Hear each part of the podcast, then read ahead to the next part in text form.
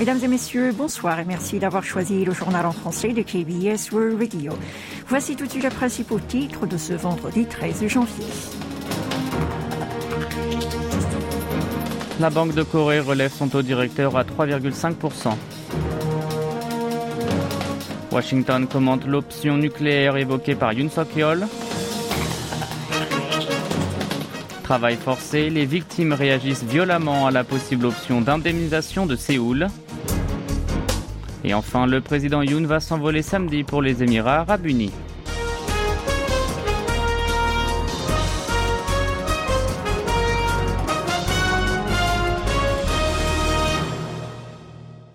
La Banque de Corée, la BOK, tenu ce matin la première réunion de son comité de politique monétaire de l'année 2023.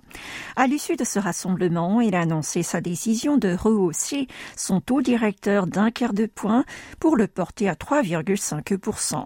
Ainsi, elle a relevé pour la septième fois consécutive du jamais vu depuis la mise en place de ce dispositif en 1999. Toutefois, les spécialistes s'y attendaient déjà. Selon un sondage récemment réalisé par l'Association des investissements financiers de Corée, 67% des personnes interrogées dans le secteur en question avaient tablé sur une nouvelle augmentation. Deux facteurs semblent avoir poussé la BOK à cette décision. D'une part, l'inflation reste toujours instable. La Corée du Sud a vu le taux de cette dernière monter à 5,1% en 2022, soit le plus haut niveau depuis la crise financière asiatique de 1998.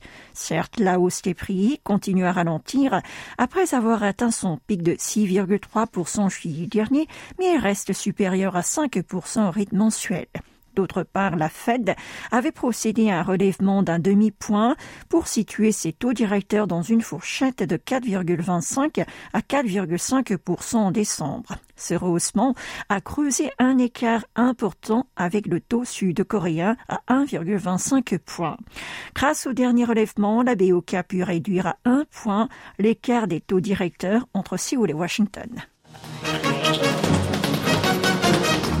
Les propos du président sud-coréen sur l'éventuel armement nucléaire de son pays ont suscité des commentaires de l'administration américaine.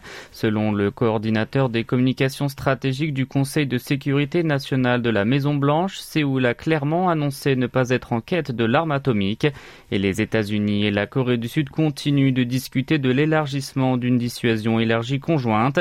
John Kirby a fait cette remarque lorsqu'il était questionné sur le sujet lors d'un point de presse hier. Il a alors évoqué le fait que Joe Biden avait promis de dénucléariser de manière complète la péninsule et que son engagement restait intact. Même tonalité dans la réponse de son confrère du département de la Défense. Patrick Ryder a réaffirmé que les USA accordaient toujours la priorité de leur politique au désarmement nucléaire de la péninsule et qu'ils travaillaient en coopération pour défendre la sécurité et la stabilité de leurs alliés sud-coréens et japonais et pour contrer les attaques des pays comme la Corée du Nord. Pour rappel, mercredi, Yoon Suk-yeol avait évoqué la possibilité que son pays demande à Washington de redéployer sur son sol des armes atomiques tactiques retirées il y a plus de 30 ans, ou encore de se doter de son propre arsenal nucléaire si le dossier atomique nord-coréen devient encore plus grave. Dossier nord-coréen toujours. Cette année encore, la Corée du Nord devrait poursuivre ses provocations. C'est une estimation avancée par le coordinateur pour les affaires indo-pacifiques au Conseil de sécurité nationale de la Maison-Blanche lors de son intervention devant un colloque organisé hier par le Centre des études stratégiques et internationales.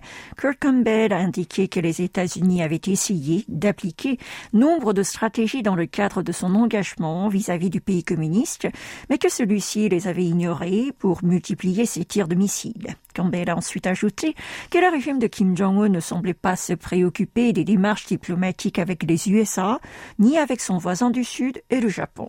Selon lui, Pyongyang ne montre aucun signe de dialogue, même par l'intermédiaire de son protecteur chinois. Vous êtes à l'écoute du journal en français sur KBS World Radio. Le gouvernement de Séoul a annoncé hier envisager l'indemnisation indirecte des Sud-Coréens forcés de travailler dans les usines d'entreprises japonaises durant la Seconde Guerre mondiale. Il s'agit plus précisément de recevoir des contributions financières de firmes sud-coréennes et non celles de l'archipel pouvant servir à les dédommager. Cela a aussitôt provoqué l'indignation de ces victimes et des associations qui les défendent. Le chef de l'un de ces groupes civiques de soutien, Iguk-on, a critiqué l'administration de Yoon Suk-yeol pour avoir réduit cette question de violation des droits de l'homme à celle d'un simple versement d'argent. Pour lui, les conglomérats japonais condamnés pour l'exploitation de ces anciens travailleurs doivent présenter les premiers des excuses pour le passé et le paiement du dédommagement est d'ordre secondaire. Toujours selon I, l'option proposée par l'exécutif vient reconnaître le point de vue de Tokyo qui n'accepte pas le verdict rendu en 2018 par la Cour suprême sud-coréenne. Celle-ci avait alors ordonné à deux géants japonais, Nippon Steel Sumitomo Metal et Mitsubishi Heavy Industries, de verser des dédommagements aux plaignants. now Au lendemain de l'annonce de la solution jugée la plus possible par Séoul, le ministre japonais des Affaires étrangères s'est d'abord abstenu de la commenter. Selon la radio-télévision Nippon NHK, actuellement en voyage aux États-Unis, Yoshimasa Hayashi s'est contenté de dire que Tokyo travaillerait en étroite communication avec le gouvernement sud-coréen afin de développer davantage les relations bilatérales, et ce en se basant sur celles d'amitié et de coopération tissées depuis la signature du traité de 1965. En étroite communication justement, le ministre sud-coréen des Affaires étrangères et son homologue japonais ont eu une conversation téléphonique. À cette occasion, Park Jin et Hayashi se sont mis d'accord pour échanger avec rigueur afin de développer d'une part les relations Séoul-Tokyo et de résoudre d'autre part les dossiers qui les préoccupent. Et comme prévu, le président de la République va s'envoler demain pour les Émirats arabes unis, où débute sa première tournée à l'étranger de l'année 2023, qui l'emmènera également en Suisse. D'après le bureau présidentiel de Yongsan, c'est à l'invitation de son homologue émirati, Mohamed bin Zayed Al Nahyan, que Yoon Song-yeol y effectue du 14 au 17 janvier une visite d'État. C'est la première fois depuis l'établissement des relations diplomatiques bilatérales en 1980 qu'un numéro un sud-coréen en au programme, un sommet un déplacement à la centrale nucléaire de Baraka ou encore une visite à l'unité HAC. Le chef de l'État sera également accompagné d'une délégation économique composée de quelques cent entreprises. Environ 70% d'entre elles seraient de taille moyenne, ce qui montre la volonté de Séoul de promouvoir les échanges avec les Émirats arabes unis, non seulement dans les secteurs conventionnels, mais aussi de la défense, des TIC ou encore des jeux vidéo et des contenus immersifs. Mardi prochain, le président Yoon est attendu à Zurich, une rencontre avec les expatriés prévue. Et enfin, les 18 et 19 janvier, il assistera au Forum économique mondial de Davos, où il doit prononcer un discours en Suisse, il ne ménagera pas ses efforts pour promouvoir la candidature de la Corée du Sud à l'organisation de l'exposition universelle de 2030 à Busan. Ces dernières 24 heures, 39 726 nouveaux cas de Covid-19 ont été recensés en Corée du Sud. Il s'agit d'une baisse de 4 227 en un jour et d'un recul de 17 228 en glissement hebdomadaire, soit le plus bas niveau pour un vendredi depuis 11 semaines. Pourtant, la flambée des contaminations au coronavirus en Chine reste toujours préoccupante.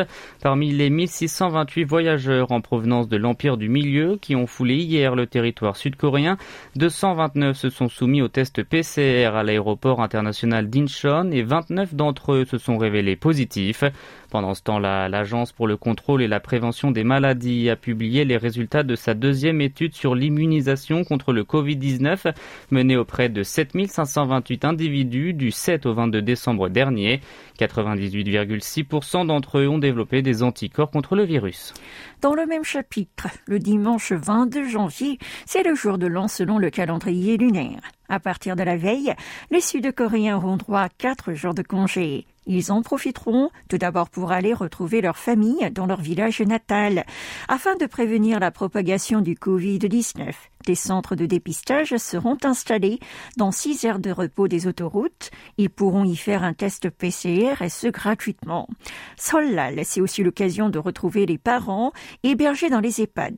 Pour leur rendre visite, il faut se faire tester à l'avance et présenter un résultat négatif. Si le résident est complètement vacciné, il pourra aussi sortir de la maison de retraite médicalisée.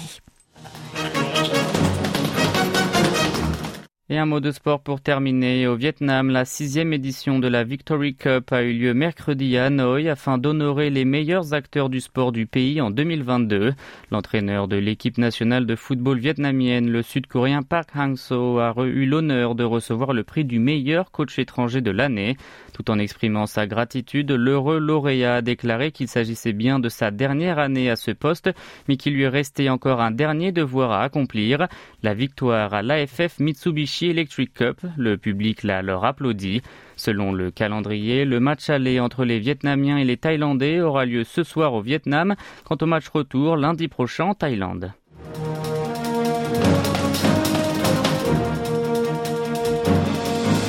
C'est la fin de ce journal qui vous a été présenté par Oh Young et Maxime Lalo. Merci de votre fidélité et excellent week-end sur KBS World Radio.